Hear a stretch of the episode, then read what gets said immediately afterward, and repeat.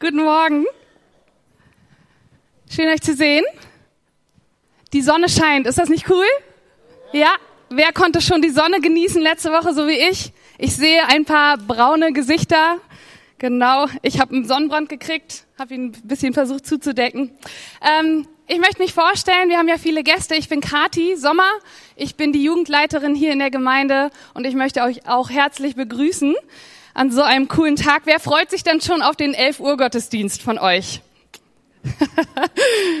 Gibt's hier jemand, der nicht weiß, was im 11 Uhr Gottesdienst los ist? Okay, cool. Ähm, ich bin gespannt, was Reinhard Bonke nachher zu uns sagen möchte, was Jesus durch ihn sagen möchte. Aber jetzt bin ich erstmal dran und ihr könnt genauso gespannt sein, was Gott, was der Herr euch durch mir ja sagen möchte. Und ich muss schon sagen, ich war ein bisschen aufgeregt, als ich gefragt wurde von Andi, unserem Pastor, ob ich denn vor Reinhard predigen könnte im ersten Gottesdienst. Ich dachte, erstmal habe ich gesagt, klar, mache ich. Und dann später wurde mir das irgendwie bewusst und ich dachte, ach du meine Güte, wie predige ich vor einem Mann, der so unglaublich mit Gottes Kraft unterwegs ist, mit dem ich aufgewachsen bin. Seine Autobiografie, die steht bei mir im Regal. Ich habe sie gelesen und war hin und weg.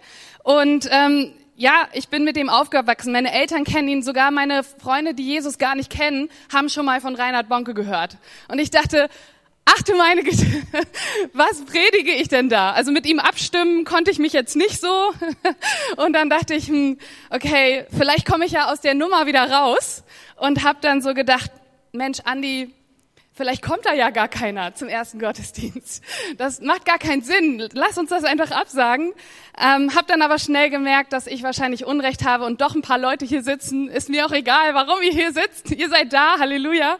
Und ähm, ja, ich war aufgeregt. Und als ich in diesem Gedankengang war, hat, hat, hat Jesus ein bisschen zu mir gesprochen. Also ich habe mir so ein bisschen Panik gemacht, war so, okay, du musst richtig gut sein und du musst irgendwie die ganze Predigt auswendig können und hier irgendwas, weiß ich nicht, dir irgendwas Tolles ausdenken. Und dann kam so eine leise Stimme und, und Jesus hat gesagt, Kathi, um was geht's dir eigentlich? Warum machst du dir so viel Druck? Warum machst du dir denn so viel Sorgen? Und ich habe so ein bisschen nachgedacht und war so, na ja, ich will halt nicht schlechter sein als der, der nach mir kommt. Ihr sollt eigentlich rausgehen und sagen, ey, die war eigentlich viel besser als Reinhard. und ich war so ehrlich, weil ich weiß, ich bin immer ehrlich zu Jesus. Es ist besser, wenn man ehrlich ist zu Jesus. Er weiß es eh besser.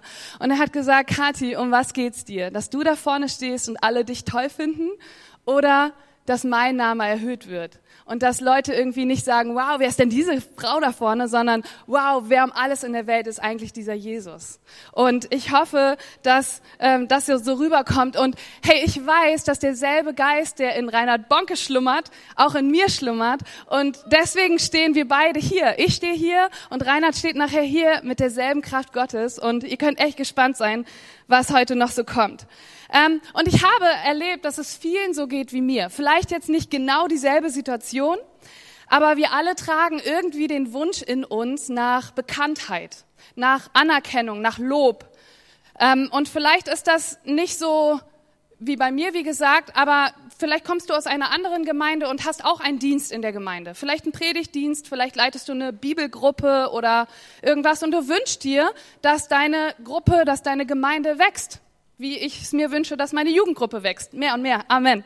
Und vielleicht ist es so, dass du in Verantwortung bist in deinem Job. Du bist Chef und du wünschst dir mehr, ja, mehr Kraft, dass Leute irgendwie gucken und sagen, wow, was, was bist du denn für ein toller Chef? Und deine Angestellten oder deine Kollegen nicken mit dem Kopf und sagen, da ist der tolle Chef, der da vorbeiläuft. Oder du bist Künstler oder ein Sänger, vielleicht in der Lobpreisgruppe, oder du bist Lobpreisleiter, oder du bist Bäcker, oder du bist Designer oder Fotograf und du wünschst dir mehr Bekanntheit, damit du öfters gebucht wirst oder mehr Anerkennung für das kriegst, was du tust.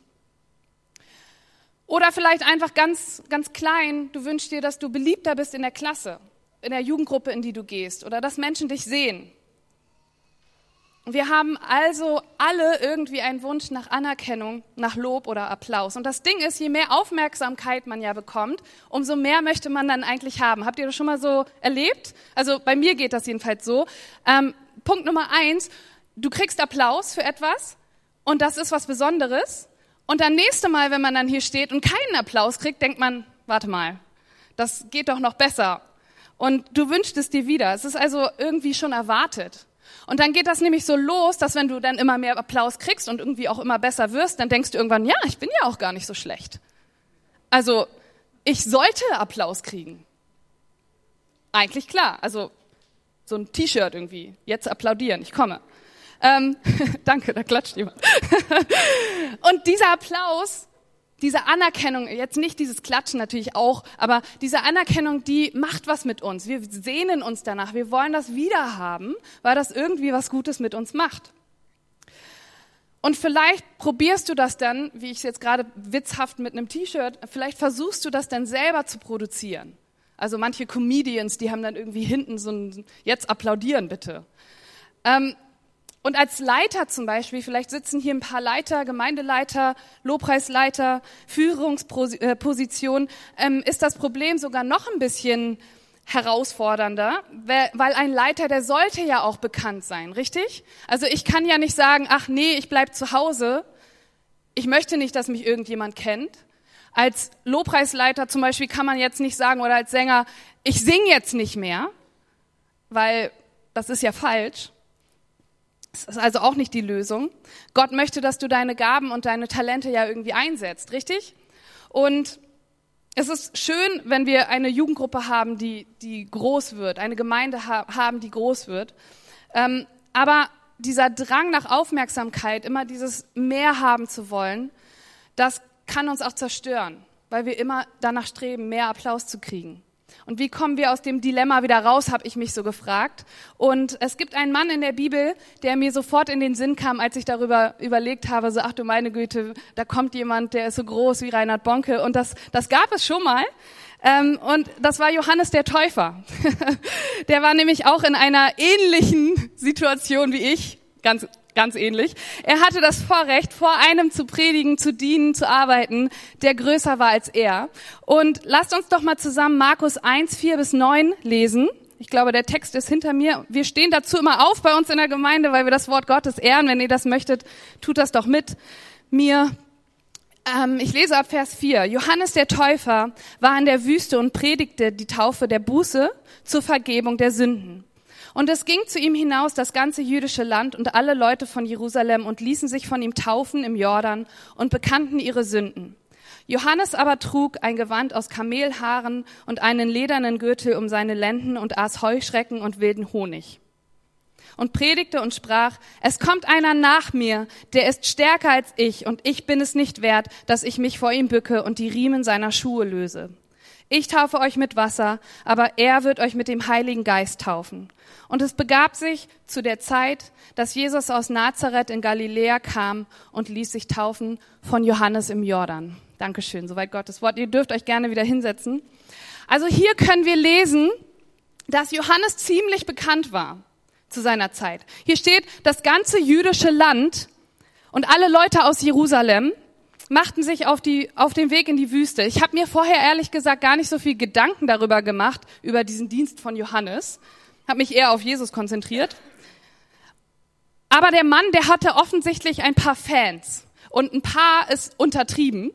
An anderer Stelle in Apostelgeschichte zum Beispiel oder auch in anderen Briefen von Paulus finden wir immer wieder Hinweise auf seine Taufe, dass Menschen das kannten, was er gelehrt hat.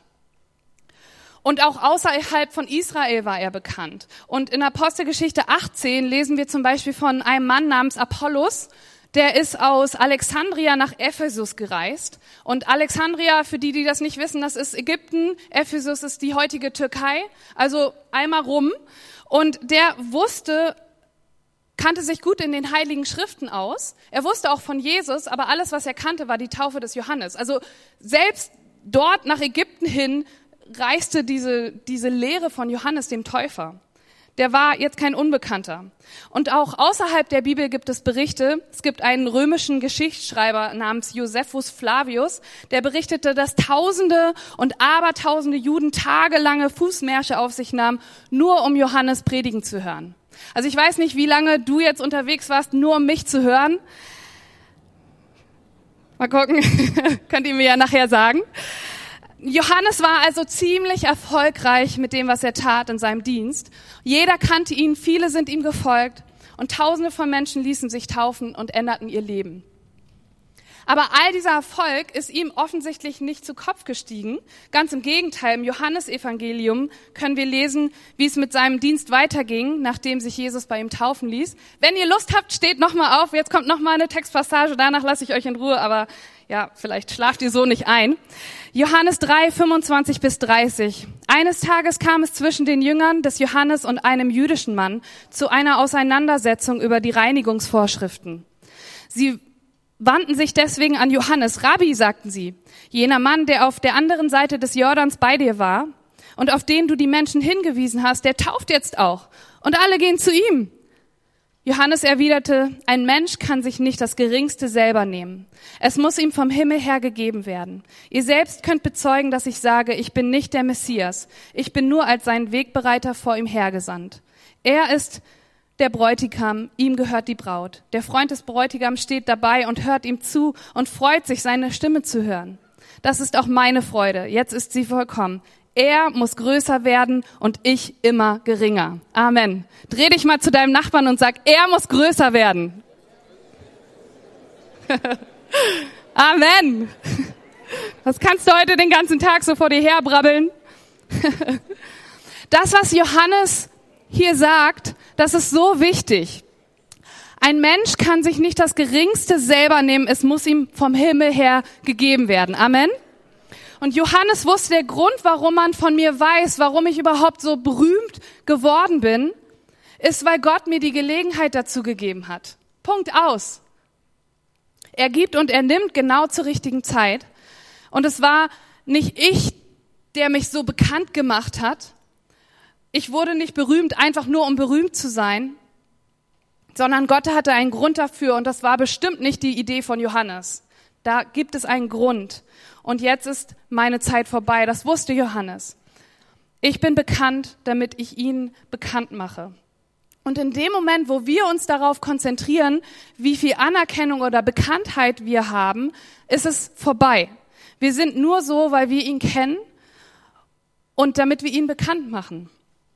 Wir müssen uns also dran erinnern, von wem kommt alles und für wen ist denn alles. Und dein Appetit nach Anerkennung kann nicht durch irgendeine Zahl gestillt werden. Keine Anzahl von Freunden bei Facebook oder im richtigen Leben, keine Anzahl von Nachfolgern, von Fans, von Büchern, die du geschrieben hast, von Liedern, die du singst oder von Geld, was du verdienst, kann das stillen. Es ist keine Zahl, sondern es ist eine Person und das ist Jesus Christus. Und Leute, ich habe so, ähm, ich habe einen ziemlich coolen Papa gehabt. Ein paar von Ihnen haben ihn, von euch haben ihn schon kennenlernen können. Ähm, der Rest, der muss ein bisschen warten, weil der ist schon bei Jesus. Ähm, und mein Papa, der hat immer so ein paar Sätze gesagt, also so sein Leben lang. Damit sind wir so aufgewachsen. Zum Beispiel, du bist ein feiner Kerl oder ähm, er hat sogar, ich weiß gar nicht, ob ich das auf der Bühne sagen kann, immer wenn wir, wir, wir waren zwei Mädels zu Hause und meine Mom und wenn wir uns so gestritten haben, war er immer so Hexenkessel und ist nach Hause rausgegangen, war so, die Frauen. Ähm und, und es gab einen Satz, den hat er ganz besonders gerne gesagt, immer wenn er uns eigentlich sagen wollte, dass er uns lieb hat und das war eine Frage und das war die Frage, warum bist du eigentlich so in Ordnung? Und dann mussten wir sagen, weil ich dich kenne. Also die Antwort war Standard. Du durftest nicht sagen, weiß ich nicht oder weil ich eigentlich ziemlich cool bin. Die Antwort war, weil ich dich kenne. Und wenn du das nicht gemacht hast, dann hat er, so war er ein bisschen enttäuscht und war so ein bisschen so, ah, komm, weil du mich kennst, richtig? Und ja, Papa. So witzigerweise haben wir das dann in unserer Familie auch so ge gemacht. Ähm, und wir haben immer so, wenn ich das jetzt zu Leuten sage, ähm, dann denke ich immer an meinen Dad und sage irgendwie, warum bist du eigentlich so in Ordnung? Und die Antwort muss dann eigentlich sein, weil ich dich kenne. ähm, Andy, mein Cousin, der hat, der, der fragt mich das in letzter Zeit öfters. Er steht dann hier vorne. Warum bist du eigentlich so in Ordnung? Und irgendwann dachte ich, die Antwort müsste ja jetzt anders sein, weil mein Papa, der wollte ja, dass man sagt, weil ich dich kenne und der ist jetzt da oben und dann habe ich einfach irgendwie so ohne nachzudenken gesagt, weil ich ihn kenne. Und dann fiel mir auf einmal was ein und ich war so, das ist ja irgendwie voll geistlich, was da abgeht. ähm, warum sind wir eigentlich so in Ordnung? Und das ist, weil wir ihn kennen. Also nicht mein Papa jetzt, sondern den anderen Papa, der da oben wohnt und von dem alles kommt. Und der Weg hinaus aus diesem Dilemma ist also, dass wir ähm, für so ein Ein-Mann-Publikum leben sollten. Und das ist Jesus Christus. So wie Johannes der Täufer und Reinhard Bonke, wenn wir so bekannt sind. Wir tun das für Jesus. Die tun das für Jesus. Reinhard macht das nicht für euch. Ähm, er freut sich bestimmt, dass so viele Menschen kommen. Und ich bin auch froh, dass jetzt nicht nur einer hier sitzt. Aber wir machen das für Jesus. Das ist der einzige Grund. Und sollte das nicht irgendwie uns ein bisschen hibbelig machen, irgendwie jetzt rauszugehen und irgendwie zu sagen, so jetzt gebe ich alles, ich, ähm, ich, ich mache alles, ich schreibe Bücher, ich, ich predige in der Jugend und ich kann dann doch irgendwann die Predigt auswendig und ähm, ich werde geringer und er wird immer größer. Und wenn du ein Leiter bist, dann möchte ich dich auch ermutigen, werd so gut wie nur irgendwie möglich. Wir hatten mal einen Typen hier, der hat gesagt, look at me, look at me, look at me, look at me, and now look to Jesus. Und das habe ich mir immer so gemerkt, weil wir dürfen gut sein mit dem, was wir tun, aber wir sollen nicht vergessen, von wem das alles kommt. Die Talente, die Gaben, alles, was du hast, kommt von Jesus für Jesus. Und das macht uns glücklich, wenn wir so leben. Und dann fragen die Menschen uns, warum seid ihr eigentlich so in Ordnung? Und dann können wir sagen, weil wir ihn kennen. Und zum Schluss möchte ich, ich bin schon am Ende, ihr könnt gleich einen Kaffee holen, aber ich möchte zum Schluss die Gelegenheit geben für, für jemanden, der vielleicht hier sitzt und diesen Jesus gar nicht kennt dass ich jetzt hier rede und sage so, hey, das ist alles für Jesus und alles, was wir haben, alles, was wir machen, diese Gemeinde haben wir rausgeputzt ähm, für euch, damit damit du sagst, was ist denn hier los? Warum gebt ihr euch denn so viel Mühe? Warum denn zwei Gottesdienste? Warum eine Kaffeebar? Warum so viele Lobpreiser? Warum sehen die alle so gut aus? Das machen wir nicht, damit du jetzt beeindruckt bist.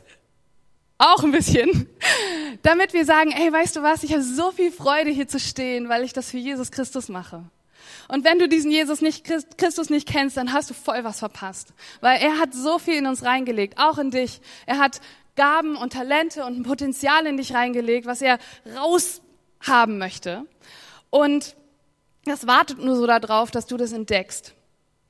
Und er weiß, dass wir nur glücklich sind, wenn wir dieses, diese Talente entdecken, wenn wir sie für ihn einsetzen, wenn wir für ihn unterwegs sind. Weil wenn wir uns immer nur um uns selber drehen, dann kommen wir in diesen Kreis rein und kommen aus diesem Sog nicht wieder raus. Und dann wird das sehr, sehr selbstkonzentriert. Und am Ende der Zeiten stehst du dann vor Jesus und du kannst nicht sagen, ich habe das für dich getan.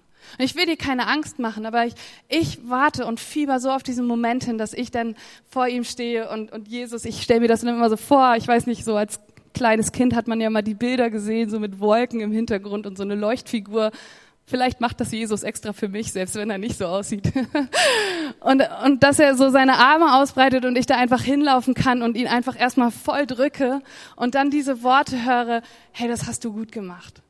So, und ich freue mich da so drauf. Ich habe Gänsehaut und ich wünsche mir für jeden hier, dass ihr das auch erleben könnt. Dass ihr entdecken könnt, was Gott in euch reingepackt hat und dass ihr anfangen könnt, das für die richtige Richtung zu leben, für Jesus Christus alleine. Und Steht doch alle einfach mal mit mir auf. Ich glaube, wir machen gleich auch noch ein bisschen Lobpreis, wenn ich mich nicht täusche. Und ähm, wir schaffen meistens hier so einen Moment, dass wir sagen, alle machen so die Augen zu und du darfst jetzt dich entspannen. Keiner guckt irgendwie nach links oder nach rechts. Vielleicht könnt ihr das mal machen. Einfach mal so ein bisschen entspannen vor dem Lobpreis. Und ich möchte einfach mal in den Raum reinfragen, ob es hier jemanden gibt, der diesen Jesus noch nicht kennt. Ob es hier jemanden gibt, der jetzt sagt, okay, wenn das so ist, wenn er so viel in mich reingelegt hat, wenn da so viel schlummert, dann möchte ich das entdecken. Und vielleicht hast du die Frage, wenn, wenn, wenn man fragt, warum bist du eigentlich so in Ordnung, dann, dann sagst du vielleicht, ich weiß es nicht. Oder bin ich doch gar nicht. Oder du antwortest mit, weil ich es mir hart erkämpft habe. Und ich wünsche mir so für dich, dass du sagen kannst, weil ich ihn kenne damit du am Ende der Zeiten auch mit mir dahin rennen kannst und Jesus umarmen kannst und er sagt, hey, ich bin so stolz auf dich. Und wenn du das bist, wenn du dich angesprochen fühlst, dann zeig mir doch einfach deine Hand jetzt, heb sie ganz hoch. Einfach, dass ich das sehen kann und für dich beten kann. Und ich möchte beten. Und Jesus, ich danke dir einfach, dass du, dass du alles gegeben hast, Herr. Ich danke dir, dass du größer bist, Jesus. Ich danke dir, dass wir ja hier dein Bodenpersonal sein können dass wir deine Stimme sind, dass wir deine Hände sind, deine Füße sind, Herr. Und dass du von uns nicht erwartest, dass wir gehen, sondern dass du es uns erlaubst, Jesus. Und dass wir glücklich werden in unserem Dienst für dich, Herr. Und ich bitte dich für meine Geschwister hier, dass du ja, kommst und sie berührst und dass du sie ausstattest und dass du sie fliegen lässt, Vater. Und dass sie ja einfach anfangen, ihr Potenzial zu leben, was du in sie reingesät hast, Herr. Und dass Menschen darauf aufmerksam werden und sagen, warum bist du so? Und das vielleicht zu Worte fassen und wir dann sagen können, weil wir da jemanden kennen, der heißt Jesus Christus und für den lohnt sich alles und für den gebe ich alles und der gibt mir unheimlich große Freude. Und Jesus, ich danke dir für deine Gnade und für deine Liebe. Amen.